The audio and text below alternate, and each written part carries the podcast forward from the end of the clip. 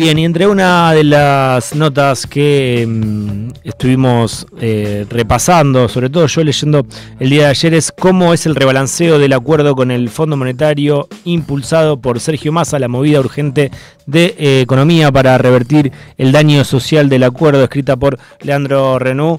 Eh, lo tenemos ahora en línea y vamos a hablar un poquito sobre lo que escribió el día de ayer, domingo, en página 12. ¿Cómo va, Leandro? Lautaro te saluda. Bien, a ver, te escucho un poco saturado ahora, ahora. Hola, hola, hola. Sí, sí, yo ah, también. Ahí, perfecto. Ahí, ahí, Yo perfecto a vos. Ahí escucho bien. Bien. Bueno, eh, contanos un poquito sobre esta nota que, bueno, arranca con el título cómo es el rebalanceo del acuerdo con el fondo impulsado por Sergio Massa. Bueno, básicamente eh, se va a rever todo el acuerdo con el fondo. Mm. Eh, esto va a ser en yo creo en un plazo no, no mayor a, a, dos o tres semanas mm. em, y, que se rebalancee, eh, o sea, la palabra rebalancear es la palabra que usan en economía porque eh, ahí hay dos o tres temas, que es que el primero, el, Fondo Monetario está dispuesto a, reformular el acuerdo, pero renegociarlo ya es un término técnico que le complica la perspectiva de las normas internas al fondo, por lo tanto están buscando un eufemismo para que eh, la, reformulación pase entera sin, sin, riesgo político y obviamente esto tiene eh, aval político de Estados Unidos, digamos, esa, esa es la síntesis de, de esta historia. Eh, Estados Unidos está jugado políticamente por diferentes razones para que Argentina le vaya medianamente bien y Argentina tiene un problema de dólares que lo obliga a renegociar todas las metas, desde desembolsos hasta vencimientos, desde adelantos de dinero, eh, hasta condiciones generales del plan, así que es una, una movida que el gobierno está obligado a hacer, eh, sobre todo por la, más que nada en el, en el mediano plazo, viendo las posibilidades electorales que tenga al frente de todo. ¿Vos crees que esto eh, tiene que ver obviamente con que ya tiene el visto bueno de Estados Unidos y con la necesidad que tiene Argentina, pero que se va a llevar a cabo dentro de todo lo malo sería quitarle un poquito de un poquitito de la gravedad que es tener un acuerdo con el Fondo Monetario Internacional? Bueno, eh, a ver, el, acuerdo ya lo tenés. Eh, y en todo caso, el gobierno tendrá que hacer una autocrítica de cómo de cómo se renegoció. Hoy las diferencias entre en el frente de todos están puestas por la forma en la que en la que Guzmán renegoció, pero eso ya es parte del pasado, digamos. Hoy no tenés margen para, para hacer eh, un, revisionismo histórico de eso, sino que tenés que resolver mm. el corto plazo. Eh, y obviamente acá, o sea, los organismos multilaterales eh, están supeditados a la decisión política del dueño, que es Estados Unidos. Y Estados Unidos está dispuesto a hacer este rebalanceo. Sí, sí, sí, sí, De hecho, el viernes va a haber una, una reunión del directorio del Fondo Monetario que ya tiene el ok para hacerlo. Acá están trabajando eh, dos personas del equipo de masa, uno es el, viceministro de Economía Gabriel Rubinstein y el otro es Leonardo Madcour, el jefe de, gabinete del Ministerio de Economía. Eh, y en paralelo, Massa estuvo yendo y viniendo a los Estados Unidos negociando con lo que ellos conocen como la Escuela de los Colombianos, que es un grupo de, dirigentes del gobierno de Joe Biden, eh, con un ex M19 a la cabeza que se llama Dan Restrepo, que es un colombiano que que maneja un grupo de colombianos que son funcionarios del bastante más políticos del gobierno de Biden, eh, y se está dando con el aval de Estados Unidos, con el aval de los demócratas, por supuesto, porque eh, ellos ven dos o tres cosas que eh, podrían pasar el año que viene en Argentina si la situación no se estabiliza. Leandro, vos escribís acá que hay una sintonía entre, entre Cristina Kirchner y Sergio Massa en cuanto a que el acuerdo actual está perjudicando los objetivos de la política económica y social. Sí, sí, a ver, eh, una cosa era el acuerdo antes de la sequía y otro después de la sequía. Uno podría decir, si hay un, sujeto objetivo que es la sequía que te sacó 20 mil millones de dólares y además vos tenías en un país que no tiene dólares un acuerdo con el Fondo Monetario Internacional que ya de por sí te exigía, el escenario es mucho peor. Lo que Cristina en su momento dijo es este, este acuerdo es incumplible eh, y si el acuerdo es incumplible hay que renegociarlo. Eh, así que veremos hasta dónde llegan las posibilidades. Massa eh, insiste en que mientras eso pasa, porque recordemos que estamos en el medio de una corrida cambiaria, mientras eso pasa va a haber desembolsos de dinero de organismos multilaterales, el Banco Interamericano de Desarrollo, la CAF y, el Banco Mundial, por 5 mil millones de dólares. De hecho, esta semana, Massa lo va a anunciar ahora en un rato, va a haber un desembolso de un poco más de mil millones de dólares de esos organismos internacionales que también tienen el aval de Estados Unidos, digamos. El que está tocando hoy la botonera es Estados Unidos, con el riesgo que eso supone, ¿no? Porque no es que Estados Unidos es un amigo copado que vos vas y le decís, che, me das una mano, eh, y te dice, sí, está todo bien, dale para adelante. Bueno, eso tiene costos políticos, obviamente la geopolítica es así, así que eso se verá para adelante. Em, recién mencionaste algunos aspectos, pero ¿qué tiene ahora el acuerdo y qué se rebalancearía teniendo en cuenta este, este término de rebalanceo? Bueno, a ver, Argentina, si, no tiene dólares, tiene que modificar dos o tres cosas como, como cuestiones principales. La primera es los, los vencimientos. O sea, Argentina tiene vencimientos hasta fin de año que son complicados en este escenario, es decir, lo, que tiene que pagar en dólares. Eh, después seguramente se adelanten hasta antes de junio todos los desembolsos del Fondo Monetario para pagar el préstamo. Recordemos que este es el, el último año en el cual el Fondo Monetario te da plata de ellos para pagar el crédito el año que viene lo tenés que empezar a pagar vos.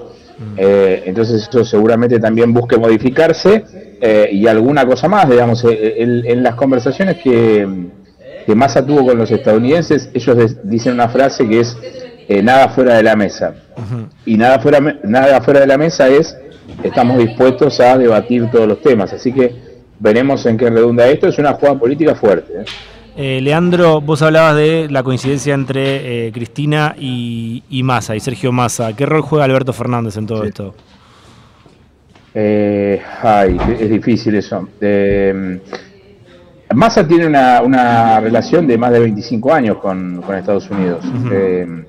de hecho, él nunca lo ocultó y, políticamente siempre fue tildado de pro Hola, hola con los Estados Unidos. Sí, ¿me escuchás ahí? Ahora sí, ahora sí.